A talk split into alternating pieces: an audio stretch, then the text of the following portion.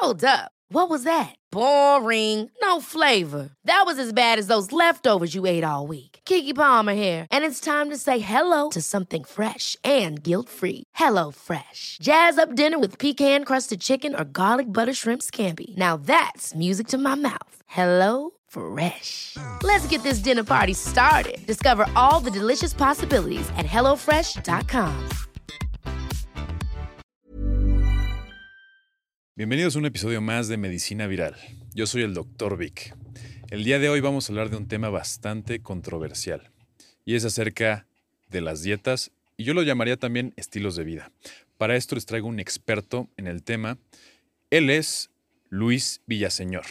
¿Por qué es importante decir esto de Luis Villaseñor? Ha estado 23 años en keto o dieta cetogénica, podría decirse así. Así es. Dieta cetogénica.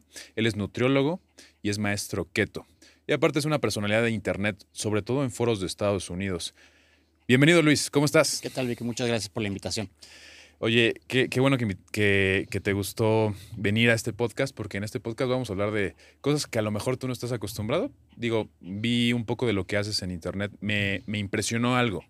En México nosotros usamos Instagram, Facebook, eh, TikTok, WhatsApp, pero no usamos tanto una red social que se llama Reddit. Así es. Reddit es una red social donde están las mayores discusiones dentro de Internet acerca de diversos temas. Pero antes de pasar a Reddit, ¿con quién estás?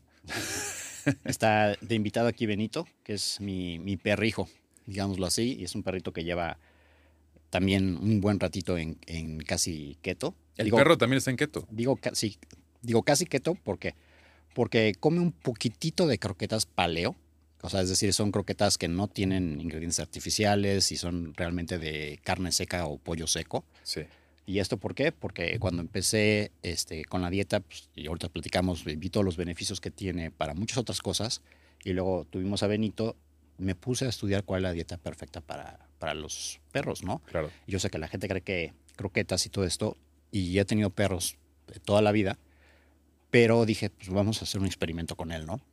Y pues bueno, los perros ves que vienen de los lobos, etcétera. Me puse a estudiar y sí hay estudios y sí había gente que ha llevado a los perritos con una dieta más casi carnívora. Sí. Y dije, vamos a ver qué pasa. Y mira, ¿no? Velo cómo, cómo está de bonito. Y está macizo. Está ¿eh? macizo a Porque diferencia. ahorita lo, lo- le di unas palmaditas. Y para ser un perro de esa raza está, está fuerte, ¿no? Sí, de hecho, este, in- o sea, ahorita con- ah, para continuar con el tema, él solo come pollo, cerdo, carne deshebrada y te digo, un puñito de croquetas que se las pongo ahí, pero por si se queda con hambre. Y tiene hermanitos, y a diferencia de sus hermanitos, él pesa casi 5 kilos y está casi el doble de tamaño. Nada más por el hecho de, de la nutrición. Qué locura. Yo jamás había escuchado esto. Me, me llama mucho la atención. Este, ahora sí, todo se parece a su dueño. Sí. Tú también estás macizo, evidentemente. Y, y volviendo un poco al tema, Reddit. eh, hablábamos un poco fuera de cámaras que tú estás muy bien posicionado ahí. Así es. Creo que en México no estamos acostumbrados a usar Reddit ni a usar este tipo de conversaciones. Se está abriendo un poco más últimamente, pero es más que nada Estados Unidos, ¿no? La- Ujú. la- las personas norteamericanas. Eh, cuéntame, ¿cómo te hiciste, porque lo eres, un referente de la dieta keto en medios masivos y sobre todo empezando en Reddit? Cuéntame Sí. un poco de eso. Pues mira, eh, ahorita que lo que platicábamos fuera de, de cámara, llevo 23 años en la dieta, ¿no? Prácticamente desde, el- desde el 2000. Y si hacemos referencia en el 2000 no había internet casi. No. No. Apenas empezaba a salir Hotmail en, en la universidad. Este, cuando estudié, yo estudié primero administración de empresas y mercadotecnia antes de estudiar nutrición. Estudié en la Ibero y prácticamente para usar internet tenías que ir a la biblioteca. Saqué mi, mi primer correo Hotmail con mi password era de cuatro eh, Eh, dígitos- dígitos. sí. Imagínate, ¿no? Pero bueno, entonces ahí empecé a estudiar en la biblioteca sobre dietas. Ya había foros de nutrición en ese, en momento, en los famosos bulletin boards, Sí. que son muy similares a Reddit. Y aunque no me lo crea mucha gente, me puse a platicar con algunos culturistas y nutriólogos o preparadores momento, en ese en momento, ese yo momento. sin saber quiénes eran. Era un chaval ahí este, preguntando Es como tonterías. lo de 4chan. y Haz de cuenta, ¿no? En ese momento. 4chan, ¿no? Y entre ellos conocí a Lyle McDonald, a Dan Duquesne y otros que mucha gente no sabe quiénes son, pero son los que hicieron investigaciones y eh, referentes de, de esta dieta para culturistas o deportistas enfocados en, en físico, ¿no? Entonces yo empecé a aprender mucho de ellos y dije, órale, va. Empecé a experimentar en mi cuerpo. Como te comentaba, yo en ese proceso o en ese tiempo había bajado mucho de peso, tanto que llegué a un, a un estado de anorexia y después bulimia. Y esa dieta, sin saberlo, ahorita platicamos más de los beneficios, me ayudó a manejar esa ansiedad y empezar a volver a ganar peso de una manera sana sin, sin ganar grasa, porque es algo que yo en ese momento pues había sido gordo, luego bajé de peso, luego por cuestiones de depresión o lo que sea, bajé extremadamente de peso y hasta dejé de hacer ejercicio, ¿no? Quise como que volver a recuperarme y descubrí que comiendo de esta manera podía tener energía, tener fuerza, ganar peso sin engordar, ¿no? Y lo empecé a hacer por mi lado. Era como, eh, yo le llamo de broma cetogénico de closet. Porque cada vez que empezaba a explicar la dieta, Claro. te vas a morir, te va a dar un infarto, no puedes comer grasa, no puedes comer tanta proteína, bla, bla, bla. Y como tengo médicos en la familia, eh, veía a una tía que tenía y te va a dar un infarto. eso no puedes hacerla por más de tres Totalmente meses en contra. Todo el mundo, o no, siempre te decían, es que no hay estudios, no hay información, no hay nada, ¿no? Entonces, como no había información y no había estudios, pues me puse a investigar por mi lado donde yo pudiera. Total que así estuve, ahorita regresaremos a esta parte, pero digamos que varios años, y por ahí del 2008, no me acuerdo exactamente cuándo empezó Reddit, pero creo que acabo de cumplir, creo que 17 años o 16 años en mi batch, ahí una Eh, cosa es- así. es Soy soy de los una veteranos. Gran trayectoria en Reddit. Sí. O sea, yo llevo, ¿qué te gusta? Siete años y- Ok. y, ocho años. Y ahorita checamos, ahorita checamos en mi, en mi este, cuenta cuántos años tengo, pero tengo bastantes. El punto es que me metí ahí, de hecho, por mi hermano, que él estudia ciencias de la computación, estudió eso, y está, pues te digo que es como para ingenieros, ¿no? Reddit. Por alguna vez este, me dice, métete ahí porque ahí puedes investigar de videojuegos y cosas así. De todo. Me meto y ya sabes que te lleva este, a una, una cosa a otra y de repente vi que había un foro de dieta keto. Dije, ah, mira, es la dieta que yo hago. Y me empiezo a meter y lo que te decía, ¿quieres la respuesta? Este, en Reddit, Respóndele mal a alguien. respóndele mal a alguien. Y vi que contestaban mal de que no se puede ganar músculo en keto. No puedes hacerlo otro, no puedes hacerlo otro. Digo, pues, oye, yo llevo ganando músculo y, y comiendo keto ocho años en ese momento, o seis años, no sé cuántos llevaba. Entonces empecé a contestar y a contestar y a contestar. Y en, que, en, en Reddit lo que se da algo muy padre es que hay debates. Y luego te ardes mucho si, si te callan o no sabes, ¿no? Entonces, Sí. como no tienes un tiempo para contestar, si no puedes contestar un día después o, o etcétera, pues preguntaban algo y agarraba yo como ratón de biblioteca me iba a los libros que había leído o que ya tenía.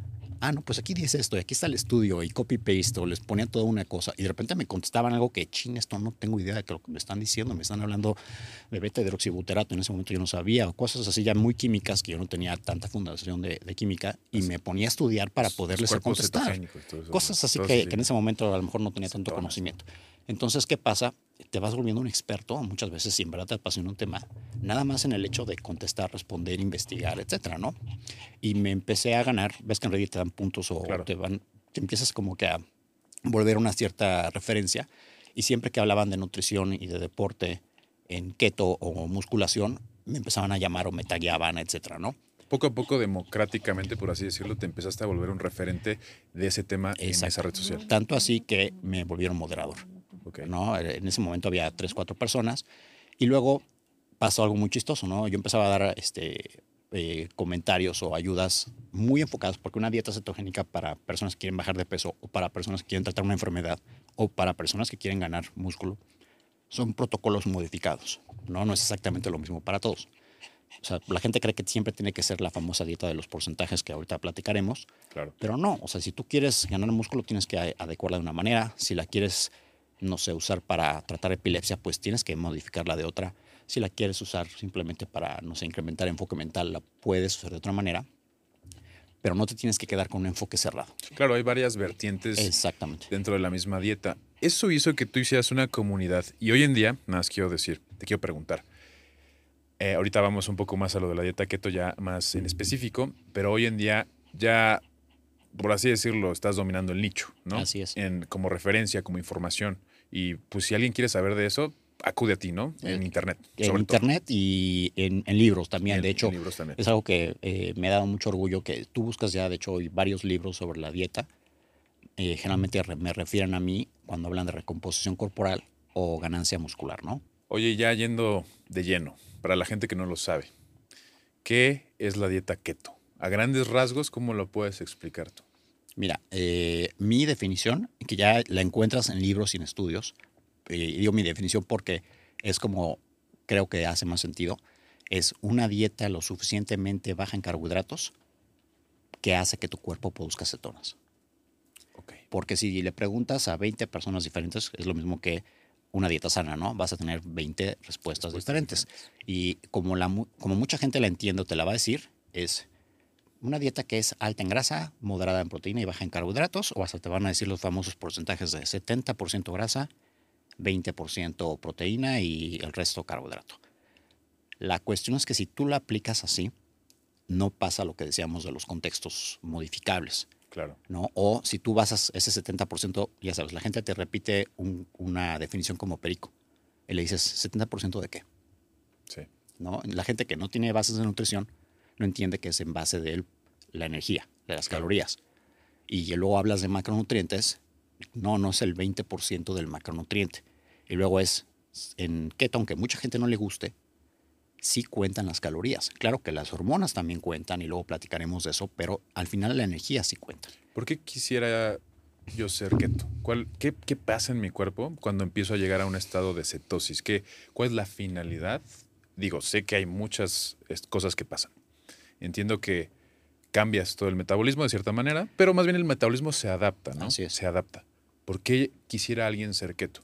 Mira, a, a mí me llaman, y yo lo digo abiertamente muchas veces, eh, el keto antiqueto, ¿no? ¿Por qué? Porque para mí la cetosis es una herramienta, no es el fin. Y la gente cree que tienes que ser keto, ¿no? Yo no pongo a todos mis pacientes en dieta cetogénica, para nada. O a los pondré a lo mejor en un principio si son metabólicamente inflexibles y después los voy quitando. Te voy a dar el ejemplo y luego te enseñaré fotos si las quieres subir para el video de una Claro. chica que empezó conmigo hace dos años, porque eso es algo también bien padre. Tengo pacientes que tienen seis años con nosotros. ¿no? Es algo que, que yo creo que no es algo muy usual, ¿no? Porque no es nada más bajarles de peso, sino es todo un proceso de eh, varias cuestiones, desde psicología, entrenamiento, es todo un proceso de crecimiento, así le llamo yo. Pero esta chica, por ejemplo, empezó consumiendo a lo mejor casi 1200 calorías, muy bajo carbohidratos, 15 a 20 gramos al día, y ahorita consume casi 200 gramos de carbohidratos. Y es una chica no muy grande, ¿eh? mide mi, mi misma estatura. Claro. Eh, ha ganado casi 20 libras, casi 10 kilos de, de peso, de músculo. Músculo. Es de músculo, sí, luego por eso voy a enseñar la- las fotos, ¿no? Pesaba antes menos y ahorita tenía, le, le digo de broma, este pancake bot, o sea, un, un glúteo aplastado y ahorita ya lo tiene levantadito como quería, etcétera, ¿no? Y además es mamá de cuatro hijos, o sea, cosas así que la gente cree, no es una chava de 18 años, no, es una señora, ¿no? Que se dedica a su familia, tiene cuatro hijos en Estados Unidos, este, etcétera, etcétera, etcétera, ¿no? Así son, es el prototipo de mis pacientes. Pero, este, no todo el mundo tiene que ser keto. Lo que sí creo que hoy en día eh, estamos haciendo mal es que estamos demasiado volcados a los carbohidratos y no carbohidratos en sí, sino carbohidratos hiperprocesados e hiperpalatables. Porque no creo que nadie engorde comiéndose un brócoli o una manzana. No, para nada. No, es Nadie. lo, no es lo mismo unas, eh, unos fritos, unas sabritas que una manzana. ¿no? Es, Claro. Y son carbohidratos, ¿no? Sí, pero, es que la gente los tiende a demonizar. O sea, no, una, una dona tiene carbohidrato y tiene grasa. Y además hiperprocesados, que el proceso de la elaboración de los alimentos no es lo mismo. Seguramente tú has escuchado de esto, ¿no? Un estudio muy famoso que me gusta mencionar mucho es ponen a dos gemelos comiendo una hogaza de pan integral y una hogaza de pan blanco. Por decir, bimbo integral y bimbo blanco. Los ponen un mes eh, misma actividad, etcétera. El que comió la hogaza de eh, pan integral que se quedó igual y el otro ganó casi un kilo. O sea, es un- no, no suena muy grande, pero ¿por Sí qué es. pasa esto? Claro. Bueno, porque cuando los alimentos son procesados, se absorben mucho más las calorías. El cuerpo tiene que trabajar muchísimo menos en metabolizar y eh, todo el proceso de digestión de los alimentos. ¿Qué pasa hoy en día? Y es una de las teorías por qué hemos engordado eh, tanto desde los 80 para ahorita, pues todo este proceso superindustrializado de los alimentos donde se absorben mucho más fácil la cantidad de calorías de los alimentos y aparte la gente tiene más apetito porque estos alimentos te llevan a sobreconsumirlos. ¿No? Hay varios libros de, de Están esto. planeados para eso, están hechos para Están eso. hechos. O sea, la famosa frase de "Ah, que no puedes comer solo una. Prácticamente, pues claro que no puedes comer. Es como si te digo que no te puedes fumar un solo cigarro. ¿No? De hecho, ya hay.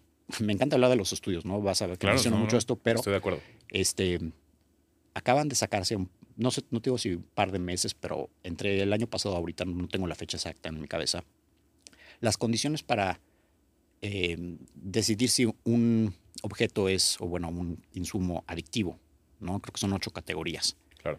Eh, o siete, no me acuerdo exactamente cuáles, ¿no? Que son las que tienen la nicotina y los cigarros. Bueno, las mismas eh, hicieron así todo ese mismo proceso ya aceptado con cierto tipo de alimentos que son altos en azúcar, altos en grasa también, eh, hiperprocesados, hiperpalatables, claro. Prácticamente el 90% de los alimentos hiperindustrializados presentan eso y es por eso que es tan difícil dejar de comerlos, ¿no? Están, eh, tienes toda la razón. De hecho, yo también he escuchado hablar de estos estudios donde hablan del nivel de adicción que causan ciertas cosas que muchos son comparables incluso a drogas que son sumamente adictivas, ¿no? Como el Claro. fentanilo, la morfina, todo ese tipo de cosas. Porque ya están hechos y procesados, obviamente, para que jueguen con neurotransmisores, incluso cerebrales, totalmente. como el glutamato y todo ese tipo de cosas, y que tú eh, sientas la necesidad Necesidad de de, estarlos consumiendo, ¿no? Tienes toda la razón y, es, y, es- y en la industria alimentaria, pues, es algo Bueno. normal, ¿no? Ya hoy en día. Es- Esta anécdota, los que me siguen la han escuchado probablemente varias veces. Uno de mis socios, ahorita que te enseñaba los electrolitos, es Rob Wolf. No sé si has escuchado de él. No, cuéntame. Él es, le llaman el abuelo, en cierta forma. Bueno, abuelo no, porque no está tan grande, tiene 50 y cacho años. Es uno de los pilares de la dieta paleo. ¿no? Él, él fue alumno de Lauren Cordian, que es el fundador de la dieta paleo, como se conoce. Eh, y él es uno de mis socios. Luego lo conocí hace ya seis años, siete años. Antes de que continúes, la gente quiere saber qué es la dieta paleo. Bueno, la dieta paleo, esto también es eh, muy controversial, ¿no? Claro. Es cómo en teoría comían nuestros antepasados en la época paleolítica, es decir, antes de la invención de la agricultura. Claro que obviamente no se sabe exactamente qué comían, pero sí podemos saber qué es lo que no comían, ¿no? O sea, no comían todo esto que estamos hablando. Claro. No bebían Coca-Cola, no bebían este, eh, refrescos ni jugos de naranja, este, no comían alimentos hiperprocesados. La mayoría de esos alimentos eran de la caza y de la recolección. Con- se encontraban unas moritas por ahí, mataban un mamut, lo que fuera, ¿no? Entonces eran bastante, mucho más activos en cierto punto y pues lo que podían cazar es lo que comían, ¿no? Claro. Entonces aquí hay varios mitos también de, es que si no como cada tres horas me muero y no puedo consumir más de 20 gramos de proteína por alimento y todo esto. Pues O si comes no. carbohidratos a las 6 de la tarde. Sí, claro que no. O sea, más bien, o sea, que, o sea, cuando eras un cavernícola o en esa época que te preparabas tu itacate y lo refrigerabas y cada tres horas comías y no te morías, claro que no. Si cazabas, comías y te llenabas y haces una fiesta ahí como seguramente hacían, se acababa esa comida y además se podría, porque no, ¿cuánto tiempo dura una carne a la intemperie? Dos, tres este, días a lo mucho, o cuatro a lo mejor, Claro. ¿no? Y después a lo mejor se pudre y tenías que ir por el siguiente mamut, ¿no?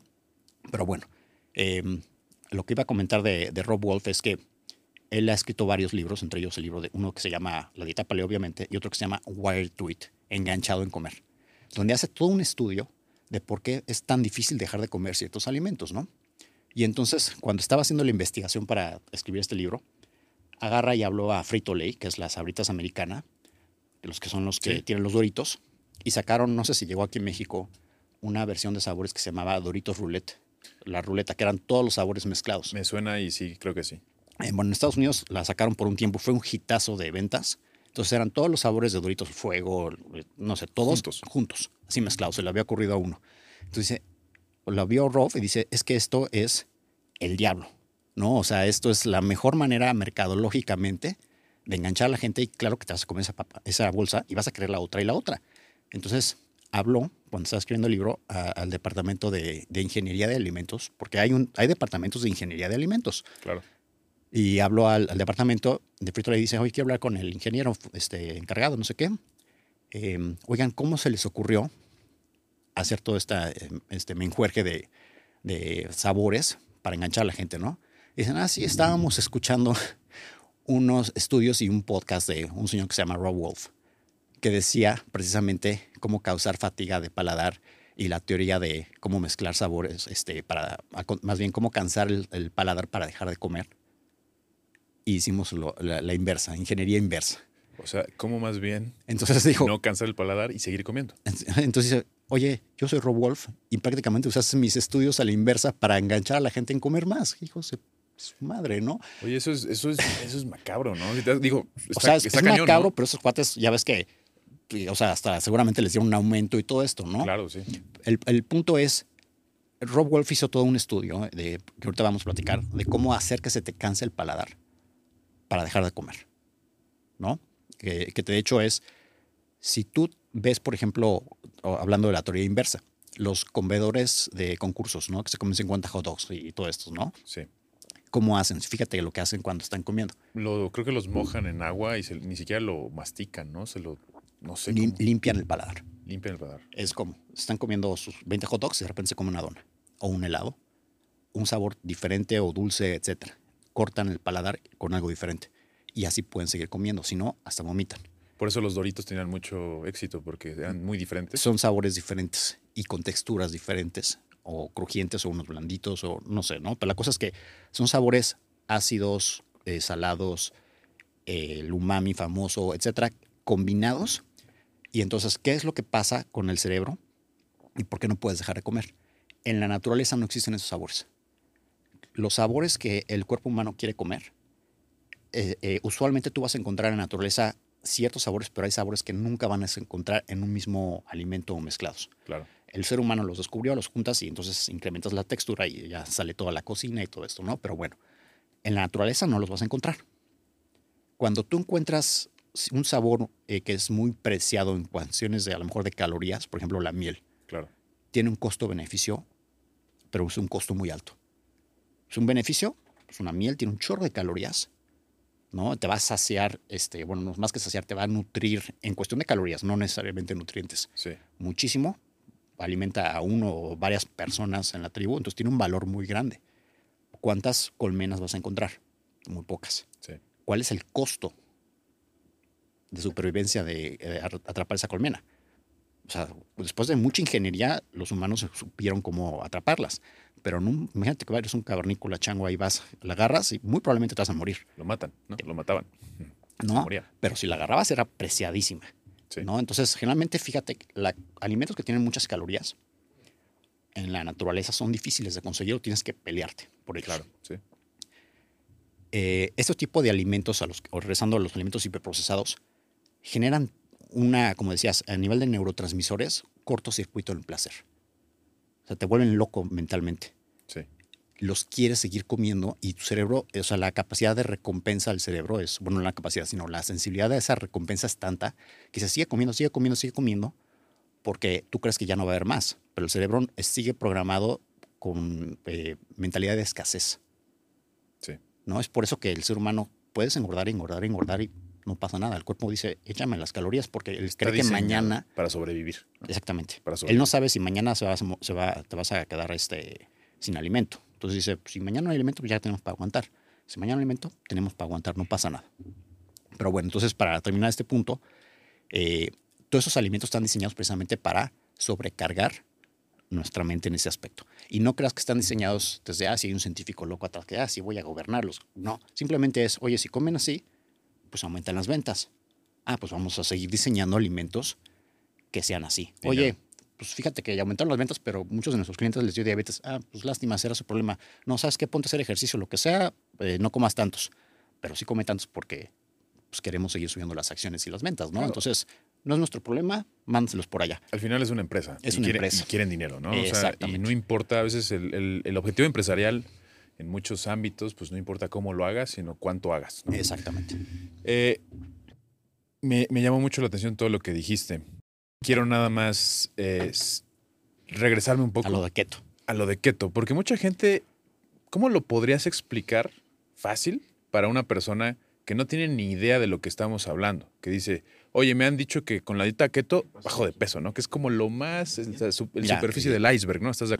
Vamos a tratarlo de explicar de la manera más fácil. El cuerpo humano usa dos fuentes de energía. Y la manera más fácil de exponérselo a una gente para que entienda hoy en día es como gasolina y electricidad. Venga. ¿no? ¿Quieres que tu coche sea de gasolina, órale? ¿O quieres volverlo poco a poco como un Tesla o un híbrido? Esa es la realidad. Cuando tú naces, tú naces un Tesla. Pero por el cambio de la alimentación, te acabas volviendo un bochito y echando humo negro. Eso es lo que acabas haciendo. Porque le empiezas a dar cochinadas a tu cuerpo y el cuerpo humano eh, no es finito. ¿no? Yo- yo- algo que le explico a mis pacientes es nuestro corazón, nuestros pulmones, hígado, riñones, son como un foco, en cierta forma. ¿En qué aspecto? Tú cuando compras un foco te dice, tiene mil eh, Watts. watts, no, este, mil, ¿cómo se llama? Veces, este, ciclos. Vas a poder prender y apagar mil veces, veces. o cinco mil veces, o depende cuál compres. Tu corazón puede latir no sé cuántos millones de veces. Tus pulmones pueden respirar no sé cuántas veces. Tu hígado puede funcionar, en teoría, 80 años o 100 años, no sé. Pero si empiezas a comer cosas malas, si empiezas a sobrecargarlo, te va a durar 20 años. La diabetes era una enfermedad que les daba a personas después de los 50, 60 años y que tenían un cierto nivel económico. No sé si seguramente alguna vez lo revisaste, ¿no? Era una enfermedad de grandes y ricos. No les daba a los pobres y no les daba a los jóvenes. Hoy en día, ¿por qué hay tanta diabetes infantil? Porque te acabaste la- tu páncreas a los 4, 6, 8 años. Porque un niño hoy en día muchas veces consume más azúcar a los 6 o 8 años que lo que consumía un adulto hace 60 años. Claro, los índices de obesidad infantil son espeluznantes. Y déjate la obesidad. Pero ¿por qué pasa eso? Porque sobrecargaste a tu páncreas, tal cual. Entonces, te está- nos estamos sobrecargando nuestros órganos muchas veces por este sobreuso de todo lo que estamos hiperconsumiendo. Entonces es dejar de lado estas, estas dietas de hiperprocesados y empezar a consumir alimentos, en este lo caso, más cercano de su estado natural. a su estado natural para resetear, por así decirlo, tu metabolismo. O resetearlo o se- resensibilizarlo en cierta manera, ¿no? Porque algo, de nuevo, ¿no? Más que llevarlos a una dieta cetogénica, que es muy padre y hay gente que se quiere quedar ahí. O sea, yo, por ejemplo, funciono mucho mejor aquí, en este, en este tipo de alimentación, y además por el tipo de deporte que practico y todo. Pero yo lo que trato, como te comentaba con el ejemplo de esa chica, es llevarlos a lo que se llama flexibilidad metabólica. Que significa que tanto consumiendo carbohidratos o, o- o grasas funciones bien, que es como está diseñado el cuerpo humano. Una de las teorías, hablando otra vez de la dieta paleo y todo esto, es dependiendo de dónde vivía el ser humano, porque hay gente que dice es que no- nunca eran 100% keto. Estoy totalmente de acuerdo. Y tampoco era 100% carbos. Algunas tribus sí, de que depende de dónde vivieran. Lo que tiene eh, asombroso el cuerpo, el ser humano, es que es, yo creo que el animal más adaptable que existe. Si tú sacas un lobo y lo metes en el desierto, se va a morir. Tú sacas un, un- un hombre y lo pones en el desierto, un esquimal, o sea, se acaban adaptando. Y los esquimales comen pura carne y grasa. que, Dato cultural, no están en cetosis. Y tienes a nómadas en el desierto consumiendo probablemente también este, animales o algunos vegetales y tienes otras tribus que viven en el Amazonas o en las islas y consumen casi puros cocos o frutas o etcétera. Muy altas en carbohidratos. Sí, el cuerpo humano es adaptable a cualquier situación. Los tribus o las personas o, o los alimentos en el Ecuador generalmente son altos en carbohidratos, bajos en grasa. Y al contrario, si vamos altos en grasa, son bajos en carbohidratos. Nunca vas a encontrar alimentos altos en carbohidratos y altos en grasa. No existen en la naturaleza. Que son las dos fuentes de energía, otra vez regresando a electricidad y gasolina. ¿No? En cambio, en la industria alimentaria, sí Ah, bueno, los alimentos hiperprocesados son eso. Ajá, grasa y carbohidratos. el contraste, ¿no? De, Y lo contrario a la naturaleza. Y además, eh, tipos de grasas y carbohidratos que en muchos casos el cuerpo humano no puede procesar correctamente. Grasas hidrogenizadas o carbohidratos hiperprocesados que a lo mejor no son ideales, ¿no? Y luego de ahí hablamos después de enfermedades metabólicas y cáncer y otras cosas que son adicionales, ¿no? Oye, ¿por qué la gente baja de peso? Digo esto cuando empieza la dieta cetogénica. ¿Por qué bajan de peso drásticamente? ¿No? Dicen, voy a empezar la dieta keto. Yo soy una persona que consume, pues vaya, pura basura, ¿no? El súper, McDonald's, todo este tipo de cosas. Y empiezan la dieta keto y tienen una disminución de peso, peso, hablando peso en general, Sí. ¿no? Eh, drástica. ¿Qué es lo que pasa ahí? ¿Por qué Ese es uno de los famosos mitos. Y luego cuando te dicen, cuando la dejas, vas- no la dejes o no la hagas porque vas a tener un rebote. Y cree que la gente que se echó para el metabolismo, ¿no? Lo que pasa, y es a lo que iba a la teoría de la energía, porque, como explico, la dieta es el cuerpo humano, así como tú, tú utilizas estas dos fuentes de energía, tienes esos depósitos de energía, esos tanques en el cuerpo. Entonces, el carbohidrato que tú consumes, ¿cómo se almacena? Como glucógeno. ¿Dónde se almacena el glucógeno? En el hígado y en los músculos. Y luego la grasa, pues bueno, es eh, obviamente triglicéridos, o, bueno, también, es, eh, también tienes energía circulante, que es la glucosa en la sangre, triglicéridos y colesterol, y eh, pues tejido adiposo cuando ya está asimilada o almacenada. Lo que pasa con esta dieta es cuando tú empiezas a hacer una dieta keto, empiezas a cortar o a disminuir los carbohidratos, entonces se empieza a disminuir el contenido de glucosa del hígado. Una vez que llega, digámoslo, a reserva, como un 20%, el cuerpo dice, oye, ya se me está acabando la reserva de energía disponible, usable. Vamos a sacar energía de la que tenemos almacenada, que es la grasa. Entonces empieza a oxidar o a sacar grasa del tejido adiposo. De las lonjas. De, las lonjas prácticamente. Y pues ya, de hecho, eso es flexibilidad metabólica. Es como debe de funcionar el cuerpo. Es, claro. Si ya no tengo energía en mi tanque, vamos a sacar la energía del tanque grande, que es el de la grasa. Ese es como, como está diseñado el cuerpo humano, tal cual. ¿Por qué empieza a bajar de peso? Porque una vez que bajas el, glucógeno del, del, hígado, primero, empieza a bajar. Y si tú sigues haciendo tus labores normales y empiezas a hacer ejercicio o después de varios días, empiezas a disminuir también el glucógeno de los músculos. El glucógeno muscular es músculo dependiente, es decir, que a través de la actividad se va a ir desgastando. Si tú caminas o corres, se va a usar, pero el de los brazos o el de otra parte va quedando, no se va desgastando, ¿no?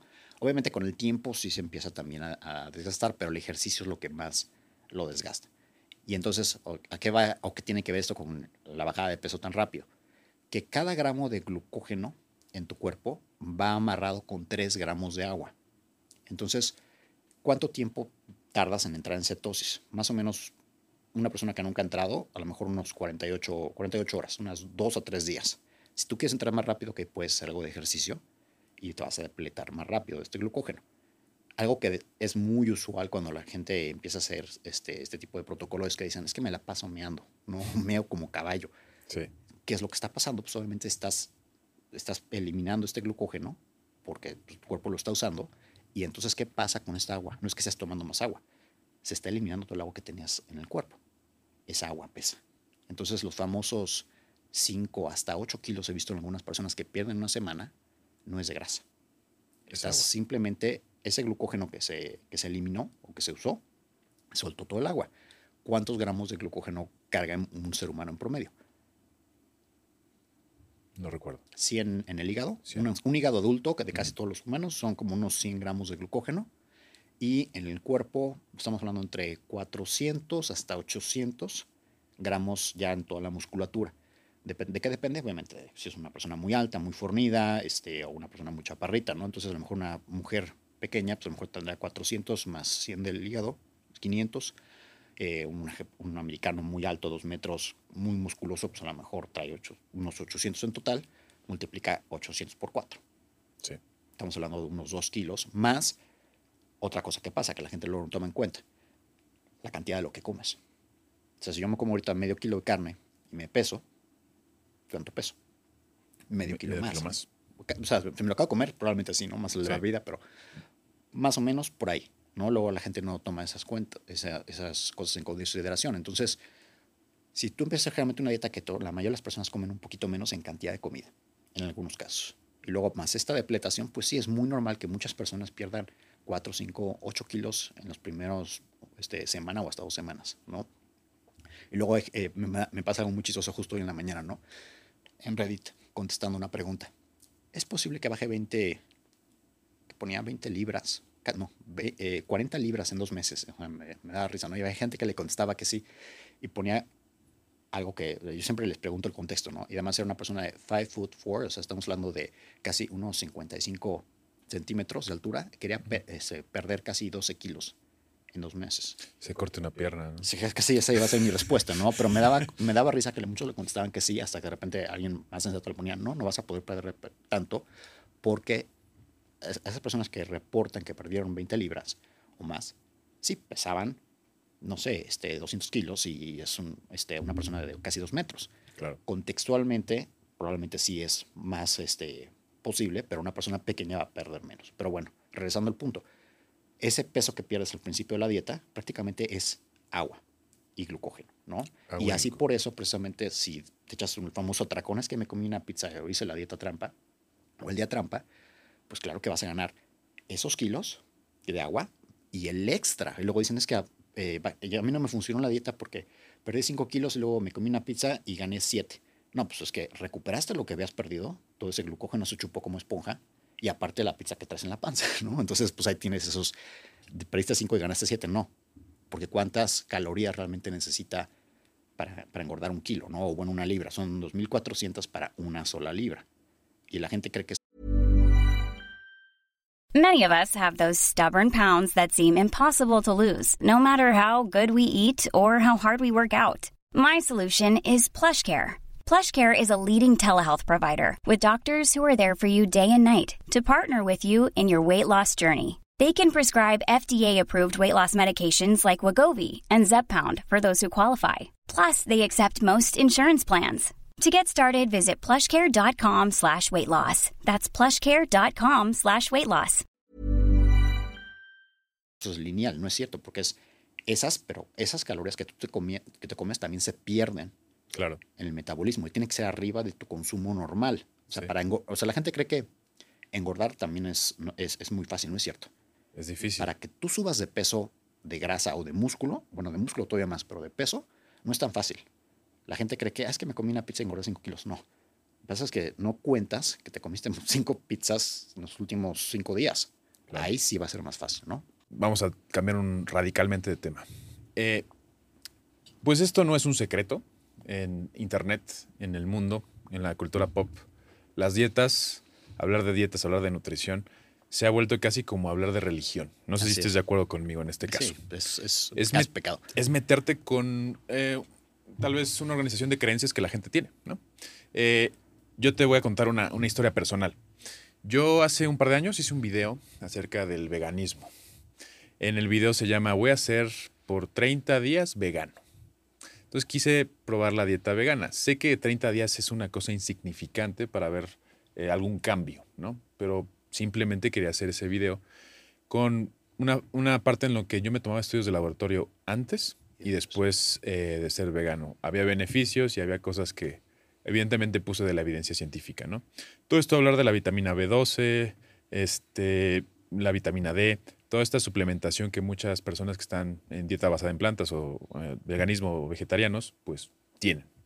El video tuvo una locura de, de reacciones, tanto buenas como malas, ¿no? Yo estoy vetado en varios grupos de Argentina por hablar del veganismo, ¿no? Y casi me querían matar, ¿no? Había youtubers que me querían matar, este, gente de Instagram, una locura. Y simplemente hablé de alimentación. Claro. Eh, cuéntame tú, ¿qué, ¿qué te ha pasado a ti? ¿Te has encontrado con alguna dificultad con, pues, estas personas que de primera instancia creo que no entienden lo que, lo que tú estás proponiendo? Y cuéntame más. Mira, eh, de hecho, te digo que a mí me gusta mucho debatir, ¿no? Y, y trato de no hacerlo de sentimientos, sino con evidencia, precisamente, ¿no? Claro.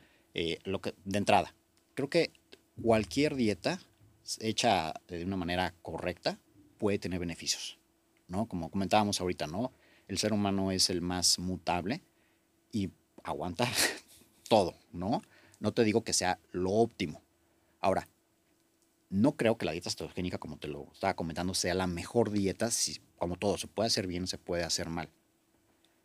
Desde, después de tantos años estudiando nutrición, sí creo que una dieta muy tipo omnívora con una cantidad suficiente de proteína va a ser ideal. ¿no? Es lo ideal. Puede ser lo ideal. ¿Qué dicen cuando tú dices eso? La gente que... Yo, la mayoría de la gente creo está que de acuerdo. está de acuerdo. Está de acuerdo.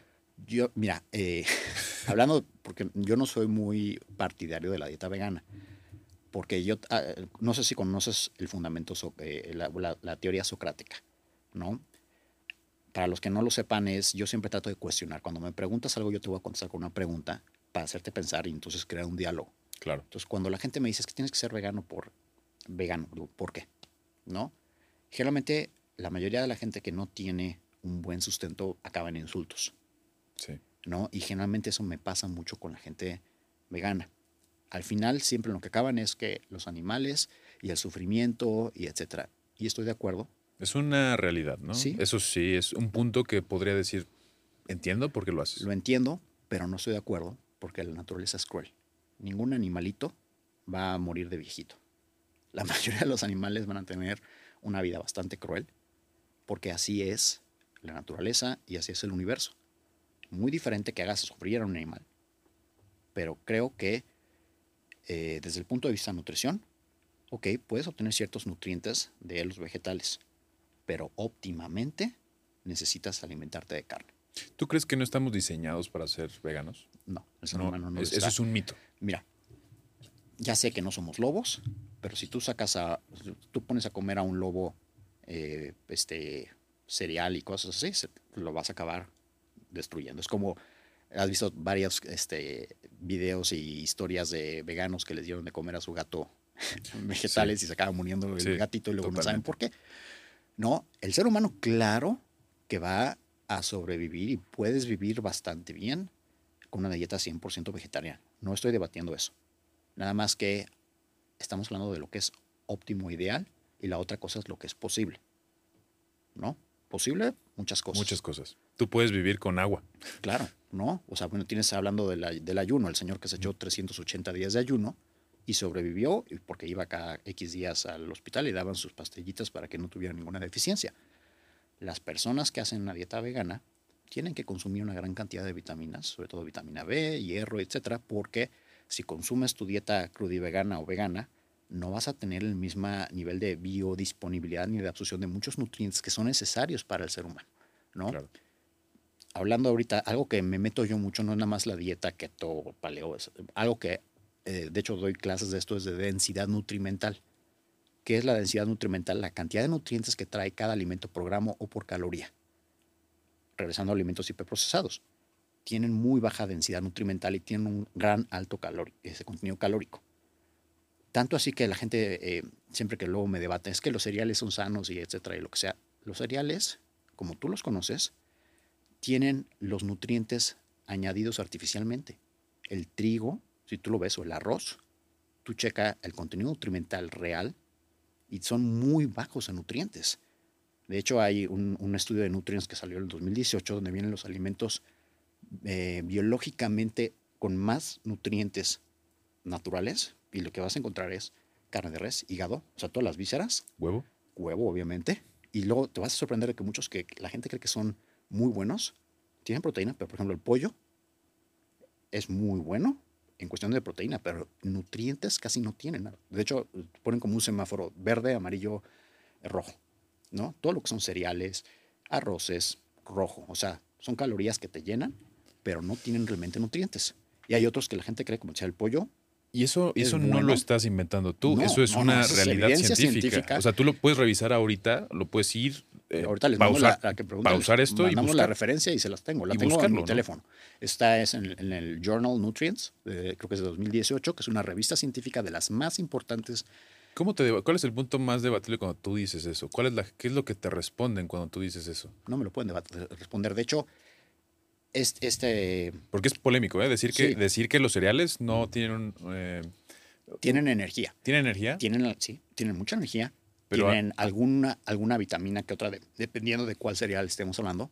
Pero cuando comparas de nuevo, gramo por gramo, 100 gramos de carne de res con las vitaminas y minerales que traen contra 100 gramos de arroz, comparamos calorías, proteínas, minerales, etcétera, y qué es más eh, ideal para el ser humano, simplemente que abre, que hable la ciencia, es lo que te puedo decir, ¿no? Es algo que no puede, ser- no puede ser discutir, ¿no? La ciencia no, no discute sentimientos. ¿no? Así es. Y luego la biodisponibilidad de estos Es otra elementos. cosa muy Que hay importante. gente que no sabe que, por ejemplo, tú puedes consumir mucho hierro de acelgas y espinacas y muchas veces hasta el 40% de ese hierro no sirve para el ser humano, no lo vas a absorber. Les voy a explicar qué es la biodisponibilidad. Cuando tú consumes cualquier cosa, es la capacidad de tu cuerpo y del mismo, por así decirlo, alimento de ser absorbido, Así es. ¿no? Y que sea eficiente para que cumpla su función en el metabolismo, ¿no? Ajá. Digo, no sé si lo expliqué bien. Perfectamente. Entonces, como, como, como dice este Luis, hay, por ejemplo, has visto los, los, los anuncios o, por ejemplo, los este, estudios, ¿no? Que dicen, este alimento, estas espinacas,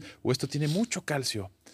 Sí, sí lo tiene. El problema es que nosotros no lo absorbemos como tal y no se deja absorber también el mismo alimento en nuestro sistema digestivo. Así es. Es muy diferente decir que algo tiene mucho de algo, pero ¿qué- ¿de qué sirve si no lo podemos absorber? Y es muy importante, la biodisponibilidad es algo que casi no se, no se discute, ¿no? O la gente no entiende o no, no sabe. entienden. Algo que me daba mucha risa, eh, digo que yo me, me forjé mucho en debates, ¿no? Y el, te puedo decir que casi el 80% o más de la información que tiene todo el mundo, desde doctores hasta la gente común de nutrición, ¿sabes de dónde viene? ¿De dónde? De la publicidad. El alimento es el, el desayuno es el alimento más importante del día. Eso lo inventó General Mills. Es un eslogan de mercadotecnia. No es. Y, y he tenido maestros en universidades que me lo dicen. Y cuando les preguntas, no saben de dónde viene. ¿No? Eh, una manzana al día, bueno, en inglés, ¿no? An apple a day keeps the The doctor, doctor away. away. Es de la Asociación de Manzanas de Estados Unidos. ¿No? Y muchas así, ¿no? Y luego yo tenía unas grafiquitas que luego publicaba en internet donde ponía, ¿qué tiene más? Eh, porque te lo dicen, ¿no? ¿Quieres vitamina C? Todo el mundo, una naranja. No, señores. ¿No? 100 gramos de brócoli, otra vez hablando de densidad nutrimental, tiene casi 300% más. Estoy inventando, ¿no? Porque no Claro, me de memoria, Sí, no te preocupes. pero casi tienen, por decir, 300% más que 100 gramos de naranja. Entonces, ¿qué te da más? Otra vez de densidad nutrimental, gramo por gramo, claro. ¿no? O sea, yo, Son comparativas reales, ¿no? comparativas reales. Yo- Datos duros que no puedes debatir porque es la realidad. algo que, que agradezco en mi forjas- en formación es que estudié administración y mercadotecnia antes de nutrición. Entonces, mi forma de pensar es más como de administrar recursos, más que nada más de meter nutrientes. Entonces, yo trato de, con la cantidad adecuada de calorías, meter la cantidad eh, más grande de nutrientes en base a diferentes contextos y no desperdiciar. ¿no? Entonces eso ayuda a que tengas, pues, quieres bajar de peso, subir músculo, te ayuda a modelar muy bien eh, todo, ¿no? Entonces, eh, te digo, he hecho ejercicios con muchos alimentos tal cual y objetivamente, no, no sesgados, ¿no? Sobre todo para la dieta keto, porque dicen siempre que no tiene suficientes nutrientes. Y esto es un debate que en la universidad me odian, en serio, mis maestros, ¿no? Ahí va otra vez Luis, o me tocaba en serio, ay, te tocó el Villaseñor. No, bueno, así de que cámbiamelo, porque O sea, poner la clase. siempre que hacían un comentario, pues ya, o sea, yo no me podía quedar callado y soltaba ya el comentario y acabábamos todos en debate y en discusión. Y entonces eh, tuve una, un debate en la Universidad de San Diego hace 2016, 2018, 2017, 18. Nos pusieron a varios, esto fue en el Ancestral Health Symposium, eh, y de una manera amigable. Varias dietas, a crear una dieta, eh, la, la dieta ideal. Claro. ¿no? Sin decir el nombre de la dieta. Entonces, ya sabes, proponentes de dietas veganas y armaban. Eh, y tenías que hacer una cantidad entre tantas y tantas calorías con la mejor cantidad de nutrientes y obviamente biodisponibles, ¿no? Eh, bueno, pues este, dietas veganas, dietas, eh, el Standard American Diet, etcétera, ¿no? Pues bueno, armé una dieta que luego te paso una grafiquita, precisamente cuando dices que es una dieta keto, todo el mundo, ¿cómo va a ser dieta keto? Que no sé qué. Y pues sí, está perfectamente y fue la que sacó el mejor score de nutrición. ¿Y en qué estaba armada? Así el spoiler, carne roja, huevos, algo de salmón, muchísimos vegetales verdes una dieta cetogénica. Y pues, es, cuando no le dices a nadie que es una dieta cetogénica, es prácticamente lo que te recomienda el doctor que comas. Nada más le pones la palabra keto, Es un te vas a morir. Te vas a morir, ¿no? ¿Cómo? ¿Cómo? Oye, ve la dieta antes del nombre. Ah, no, está perfecta. Esa, Y- esa, esa parte donde, donde dices, al final lo que, el resultado y lo- la sumatoria de los nutrientes, macronutrientes y biodisponibilidad es lo que cuenta, ¿no? Eh, el problema es que no- todos estamos, tenemos algo que se llama sesgo cognitivo, ¿no? Claro. Vemos algo y todas nuestras creencias pues van a influir en eso que vemos.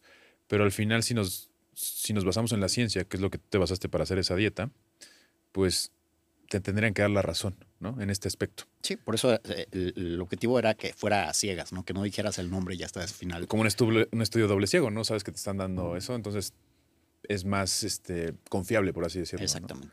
Oye, este, está, está, está muy cañón todo esto. Y también quería hablar de este tema, el fitness. Porque sé que tú también este, haces un poco de eso. eh, no sé si fisicoculturismo. eh, vas al gimnasio, ¿no? Eres una persona que va al gimnasio constantemente. Me imagino que varias personas que tú asesoras también van, van al gimnasio. Eh, ¿Cómo se lleva esto de la dieta keto y el gimnasio y la energía? Porque muchos dicen, no, porque pues, es que si vas a cargar tanto peso, sí necesitas carbohidratos, ¿no? Eso es lo que, a lo mejor, lo más vago y lo más en la punta del iceberg, ¿no? Sí, ¿Qué opinas de todo esto? bullshit. Ok, Ok. Mira, de hecho, te digo que me gusta mucho este, probar que se puede o que no se puede. Depende de qué deporte. Hay deportes más glicolíticos, es decir, que necesitan más glucosa, y hay deportes que no tanto. Y luego hay adaptaciones que puedes crear, ¿no? Parte de lo que yo empecé fue cómo crear músculo en keto y, y- y cómo ganar músculo. Y mucha gente cree que no se puede. ¿Por qué? Porque necesitas glucosa necesitas insulina. No necesitas glucosa para crear músculo en sí. Lo que necesitas es proteína, una cantidad suficiente de energía y el estímulo. Oye, pero el glucógeno muscular, que hablábamos hace ratito, ese eh, algo que luego la gente no, no, no sabe o que saben de embarradita es que aunque tú no consumas carbohidratos, no vas a estar depletado de glucógeno una vez que tu cuerpo ya se adaptó. En el proceso de inicio, esto que hablábamos de que pierdes agua, pasa. Pero pasa después varias adaptaciones ya metabólicas. El mismo cuerpo, cuando entiende que ya no va a haber glucosa en exceso a través de la alimentación, empiezas a regenerar glucógeno a través de un proceso que se llama gluconeogénesis, tanto de la proteína, pero que no, no, no como mucha gente cree que, ya saben, todos los keto creen que comes proteína se vuelve glucosa, así no pasa, sino es, si tienes un exceso de proteína eh, y en ciertas condiciones, y si el cuerpo necesita glucosa, la va a utilizar, no nada más porque la consumas. Entonces, tomas algo de la glucosa. De la grasa, también la grasa se puede volver glucosa, que es algo que luego la gente no sabe. Y también el lactato. Cuando tú haces ejercicio, sobre todo anaeróbico, es decir, de pesas, creas lactato. Ese lactato no es el que causa las agujetas como antes se creía, pero ese lactato se va a regenerar en el hígado. ¿En qué? En glucosa. Glucosa. Y esa glucosa otra vez vuelve a, meterse al músculo. Y otra vez, son vías metabólicas que si tú llevaste algo de bio- bioquímica, ya lo tiene. No, Claro. no estás alterando algo, sino nada más estás utilizando el software que tenemos de fábrica para generar energía de diferentes maneras. Y es una especie de hacking, o la- ahorita que está de moda el biohacking, Sí. a favor, porque ahorita regresando a esto de- del glucógeno, en cierta manera hay otras adaptaciones que incluso, te digo que me dicen el keto antiqueto, porque cuando empezaba con muchos de estos experimentos en mi cuerpo, la gente cree que mientras más cetonas tengas es, mejor. Creo que no habíamos explicado esto, pero las cetonas son un subproducto de la quema de grasa. Cuando tu cuerpo quema grasa, por ejercicio, porque te hace falta energía, estás en un déficit calórico, se, e- esta metabo- metabolización de la grasa o esta lipólisis en un estado de bajo de insulina y de glucosa crea un subproducto que se llaman cetonas, que tienen la capacidad de, primero, ser la, fu- la fuente principal de energía del cerebro y segundo, también alimentar de energía a los músculos y muchos otros órganos del cuerpo. Por ejemplo, esto es algo que mucha gente no sabe, pero el corazón prefiere cetonas que Está glucosa. demostrado. Está demostrado. Está demostrado. ¿Por qué pasa esto? Es un mecanismo, que ahorita como le comentabas, de software, de protección. Porque ¿cuál es, adicionalmente del cerebro, el órgano más importante del cuerpo? Corazón. Entonces, ¿qué dice? ¿Qué, qué creó el cuerpo humano? Siempre que ve acetonas, usa acetonas. ¿Por qué? No queremos que se nos falle el corazón. Si hay cetonas, probablemente es porque hay una escasez de alimento. No te metes con la glucosa. O sea, el corazón, claro que puede usar glucosa, pero si les das los dos, preferentemente va a preferir usar cetonas porque dice, esta es la buena y nunca se va a acabar. Creo que, que el nivel de este podcast, digo, lo van a ver muchas personas este, en general y también lo van a ver muchos nutriólogos y este, médicos con especialidad en nutrición clínica. Y van a, van a tratar de debatir todo esto porque sé que, a pesar de que es un hecho, ¿no? Lo que tú estás explicando son vías metabólicas que existen y no Claro. se pueden debatir. Tú no las hiciste. Yo no las inventé. Nadie las inventamos, ¿no? El problema es que muchos van a empezar a decir, oye, pero acuérdate, y van a empezar a poner varios, este, pues sí, varios argumentos Claro, que pueden estar nublados, ¿no? Tú hablas del debate, ¿no? Tú eres bueno en debate, ¿no? me gusta. Y mucha gente siempre trata de hacer como falacias, ¿no? Se llaman Claro, sí. falacias como la falacia del, del muñeco de paja o falacia no sé de qué, que empiezan a atacarte de ciertas maneras. Quiero que te prepares porque sé que ya estás acostumbrado, pero eh, Reddit creo que es un... Y mucha gente no conoce Reddit, pero Reddit es una, es una red social salvaje, ¿no? Sí. Son savage ahí. La verdad es que literalmente si tú dices algo, pues pueden dejarte caer como 300 personas en contra de ti y nadie se olvida de ti, ¿no? Cuando te equivocas en Reddit, ¿no? También Ujú. es algo... Y pienso que eso va a pasar en YouTube, Twitter este, y TikTok cuando salga esto.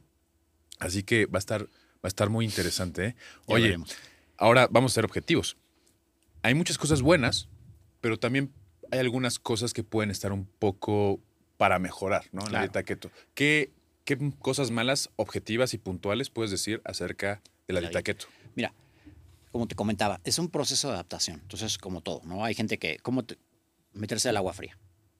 ¿No? Hay gente que se avienta de trancazo, hay gente que se mete poco a poco, hay gente que de plano no se va a meter, ¿no? Entonces, lo mismo que te decía, yo les pregunto a mis pacientes, ¿quieres hacer keto? ¿Quieres experimentar? Órale, va. Te llevo de la mano y te explico los pros, los contras, etc. en general, como te comentaba, no es que tengas que hacer keto. La mayoría de las personas lo que creo que sí deberían de hacer es reducir el consumo de alimentos hiperprocesados. Que eso es bueno y no tiene nada, no, No le veo algo malo. malo. Es- esa- ¿no? a ese punto no le veo algo Y malo. hay otro, y te lo digo como nutriólogo porque así nos for- forjaron. Siempre nos dicen que el cuerpo humano debe consumir, y se lo ponen en los famosos porcentajes, que odio los porcentajes, luego les explico por qué. Eh, desde un 50 a un 70% de tu energía debe venir de carbohidratos. Te hacen a todo el mundo creer que es un atleta, porque un atleta probablemente, y dependiendo de ciertos deportes, ok, perfectamente tu dieta 70% de carbohidratos, pero hoy en día nadie es atleta, ¿no? Se los digo, ternurita, no eres atleta, ¿no? En las famosas calo- eh, calculadoras que hay en línea, inclusive yo tengo una de estimación calórica, ¿no? Siempre que te preguntan, eh, tu estado de actividad, todo el mundo se pone como atleta, ¿no? Este, ¿qué haces en el día? Este, ¿en qué trabajas? Este, y no sé. Muchos se ponen como moderadamente o alto o activo. Digo, a ver, yo, Luis, voy al gimnasio 5 a 7 veces por semana, hora y media, dos horas a veces. Soy sedentario. ¿Cómo que no sé qué? Sí, porque estoy casi todo el día sentado en la computadora atendiendo pacientes o contestando Reddit o mis foros. Voy al gimnasio dos horas y todo el resto del día estoy sentado. Y tú te consideras sedentario. Me considero y lo soy. Es, es un hecho que eso es ser sedentario. Eso es ser sedentario, porque la gente cree en estas famosas escalas y calculadoras que tu actividad física es en base a lo que realizas el 80% del día. Esas dos horas es, y de hecho, en clases de deporte y nutrición te- así se define, actividad física, ejercicio y deporte. Y son tres cosas diferentes. El ejercicio lo practicas con el fin de o incrementar una eh, eh, actividad, digo, este, bueno, el ejercicio más bien lo, lo efectúas o, o si quieres bajar de peso o mejorar una eh, condición, etcétera, o recreativo, lo que sea. Quiero bajar mis cifras de hipertensión. Exactamente, ¿no? O es porque fue dictado, y- pero lo- la actividad física es lo que haces al día. La mayoría de las personas hoy en día que trabajamos en una computadora, etcétera, somos sedentarios. Nuestro movimiento es mínimo. El, hecho de que tú vayas y te levantas de tu, de tu computadora a tomar un café o al abrir el refrigerador, gastas mínima calorías. Una cosa es tu metabolismo basal y ya sabes, tu gasto en- energético en reposo o tu gasto energético total. La diferencia a lo mejor son 200, 300 calorías. Somos sedentarios. Hoy en día, ¿quién sería una persona que es moderada o extremadamente activa? Generalmente solamente pacientes que tengo que son, que trabajan en un restaurante y son meseros, se la pasan así, pero en un restaurante muy lleno. O alguien que trabaja en construcción. O Claro. de ese tipo de trabajos que están Trabajos físicos. todo el día en trabajos físicos O atletas de alto rendimiento. porque luego me salen, es que soy, este, tengo un, un, este, ¿cómo se llama? Una actividad física muy alta, porque tengo cinco hijos, ¿no? Y estoy atrás de ellos. Creo que estés atrás de ellos, pero también acordemos que hay eh, adaptaciones metabólicas al movimiento, ¿no? Que luego lo platicaremos también en otro- tema, pero... Cristiano lo Ronaldo, dicen, es, Cristiano Ronaldo es una actividad todos los días, entrena horas. Pues entrena horas todo el día. Eso es una actividad que Para sí él, es, eso ya no es casi ejercicio, es su actividad del es su día. actividad normal. Exactamente, ¿no? Pero él no es sedentario. Él sí podría decir que no es sedentario. No, él no es sedentario. O sea, un deportista, pues ya es su trabajo. Es su, tra- Su eh, trabajo ahí- es el deporte. Y es cuando te preguntan, es el único que puede decir, sí, tengo una actividad este, moderada alta. Exactamente, ¿no? O Nosotros sea, no. Todos los que estamos aquí en este podcast probablemente no. No, o sea, a menos que, que ahora te voy a decir otro, por ejemplo, un caso muy este, diferente, ¿no? Tenía una paciente en España que, ella quería subir de peso, pero no quería comer más, ¿no? Y ya revisando todo y al final como omitió que eh, de su trabajo, de su casa a su trabajo diario era un, tra- un traslado de casi tres horas en bicicleta. Pues sí, O sea, la señora Es- echaba un triatlón diario es y estaba toda flaquísima y bueno, pues por algo, ¿no? Tú, pues, perdón, pero tienes que comer casi 5 mil calorías o 4 mil al día nada más porque te estás gastando todo eso, ¿no? Oye, pero eh, volviendo un poco a esta parte que a lo mejor los puntos negativos de la dieta keto, Sí. este, digo, nos fuimos un poco porque Sí. me apasiona un poco esto del deporte y eso, pero lo de la... ¿A, a Sí, qué- pu- a qué puntos negativos, eso? mira. Ajá. Contradicciones. La única contradicción que hay, y esto de nuevo, porque en Estados Unidos hay institutos que están dedicados a, a estudiar y a poner ya pacientes que tratan diabetes o enfermedades neurodegenerativas, etcétera, es generalmente, independientemente de algunas cuestiones personales, eh, problemas de corazón, sobre todo un síndrome que se llama QT syndrome, que es un problema de desregulización de los latidos. El cute largo, sí. Exactamente. ¿Qué es lo que pasa en esta dieta? Como hablábamos ahorita de la pérdida de electrolitos, bueno, de sodio, potasio y magnesio por esta deshidratación que se da en un principio, eh, esas personas tienen que tener muy regulados los electrolitos. Y entonces es extremadamente difícil regularlos a ese nivel en un proceso de deshidratación con ese tipo de alimentación. Entonces mejor no les entras al juego. Fuera de eso, cualquier persona puede hacer la dieta porque regresamos. No es una, no, no es una cosa negativa para el ser humano, es simplemente un- una modificación de un software que ya tenemos programado. Simplemente lo estás poniendo en ese, en ese modo. Ahora, ¿qué es lo negativo que te puede llegar a pasar? Que de nuevo, yo no lo veo tan negativo porque con ciertas preparaciones se Claro. puede mitigar. Falta de energía. Sí, sí, se va a dar una falta de energía. Dos, eh, pues este, con toda esta deshidratación, prácticamente todo lo negativo que la persona siente en el principio es un cuadro de deshidratación que le echan la culpa a la dieta. Pues sí, pues mira, de entrada, tienes el nivel de glucógeno bajo, te vas a sentir desganado. Dolor de cabeza. Ah, es que me falta este, glucosa o etcétera. No, te falta sodio. ¿no? Igual es una cefalia por falta de sodio. Te hidratas, tomas agua y potasio y, y- y sodio, se acaba. Eh, calambres musculares, otra vez, falta de electrolitos. Eh, resequedad, a lo mejor mal aliento, que es algo que dice la gente mucho, ok, toma más agua. Sí, probablemente vas a tener aliento de diabético o el aliento, aliento cetónico, De manzanas, ¿no? Dicen. de manzanas o este metálico, dependiendo. sí. Es generalmente meter más hidratación, ¿no? Eh, ¿Qué otra cosa podría ser negativa? Eh, Mira, te voy a decir el punto número uno de la gente que me dice, ¿Lo suplementas cuando hay una deficiencia de alguna forma? O sea, cuando a tus, a tus pacientes, a todo lo... lo- es que las únicas deficiencias reales, si haces En la ese- dieta bien hecha, como te decía, nutricionalmente armada, Digo, hablo- al principio, por ejemplo. son los electrolitos. Sí. Electrolitos, Sí, los de hecho, que de ahí viene lo que te enseñaba hace rato. El, como casi te puedo decir que nueve de cada diez problemas que la gente llegue a tener en esta dieta están relacionados con la deshidratación y desbalance de electrolitos. Si tú lo llevas bien en un principio preparas al paciente, no vas a tener ningún problema. Fuera de los electrolitos y todo esto que son prácticamente un cuadro de deshidratación, la, mayor cuestión negativa que la gente me pone es que no es una dieta sostenible o eh, que no vas a vivir normal. ¿No? Eso es lo que me dice la mayoría de la gente. Yo se lo rebato de esta manera y es mi forma de contestar. No te digo que sea la verdad, porque como todo, ¿no? Hay diferentes opiniones. Ninguna dieta es sostenible. Ninguna. ¿No? Tú dime, es que siempre cuando dices que la keto no es sostenible, ¿la dieta vegana es sostenible? Hay muchos números de personas que, si lo vemos en redención, eh, después de dos, tres años regresan.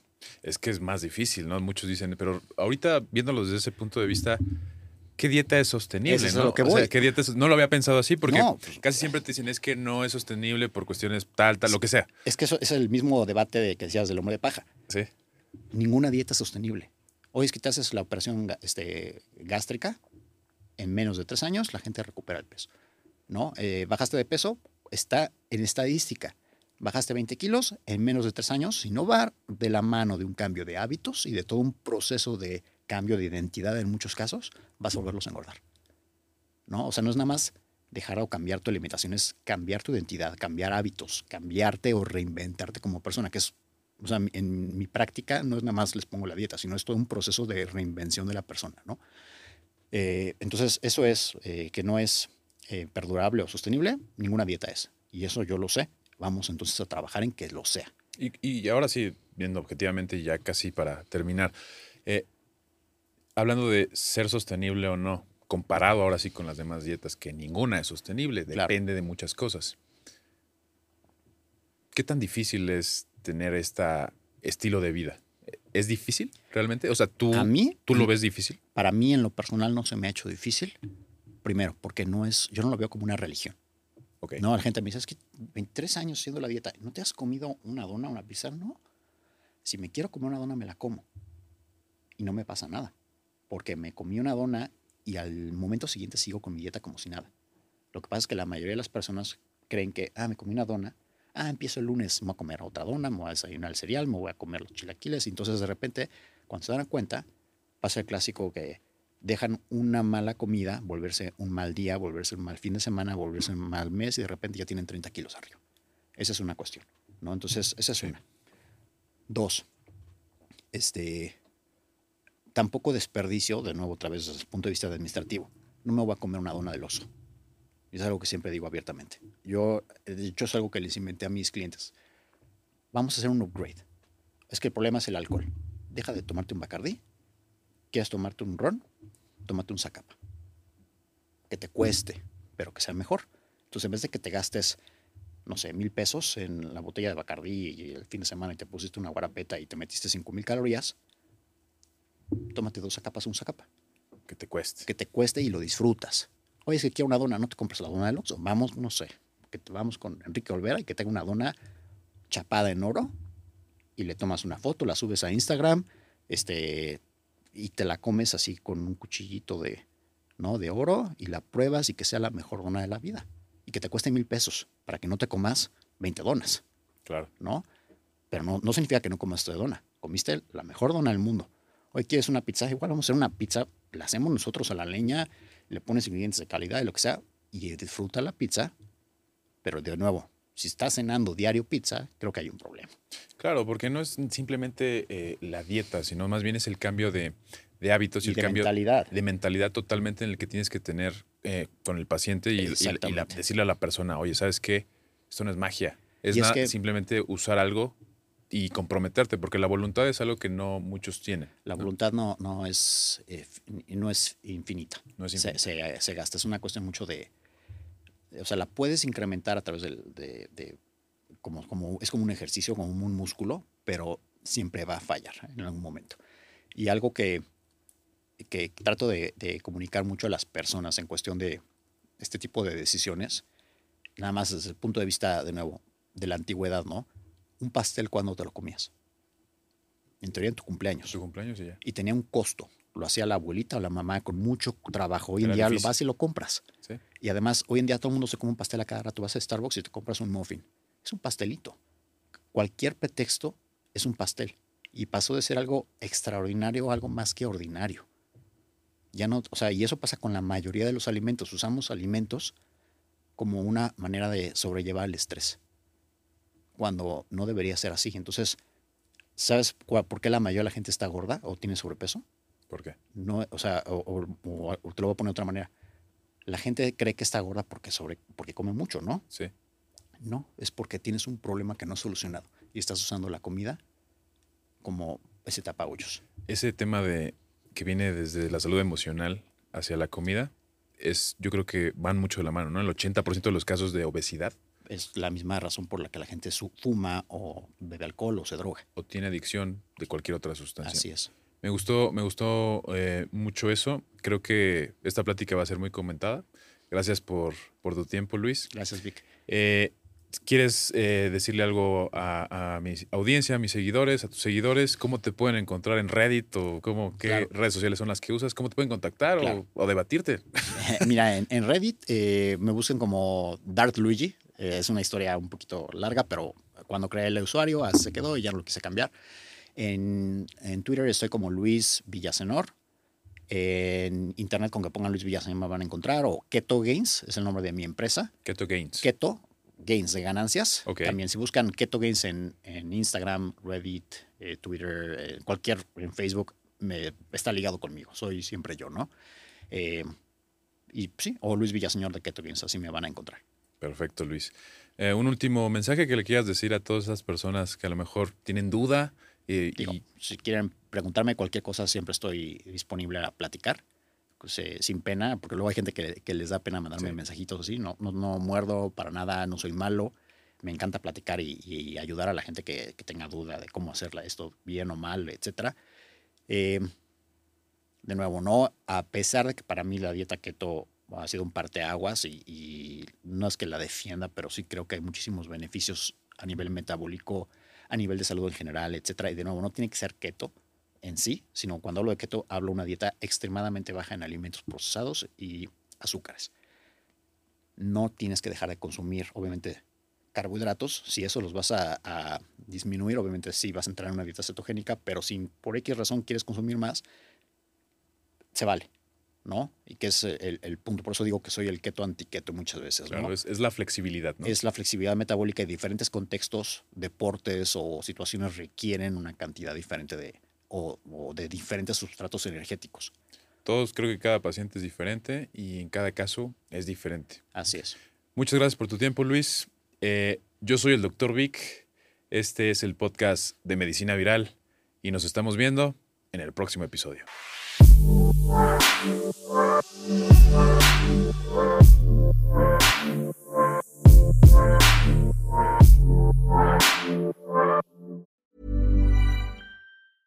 Hey, it's Paige DeSorbo from Giggly Squad. High quality fashion without the price tag. Say hello to Quince.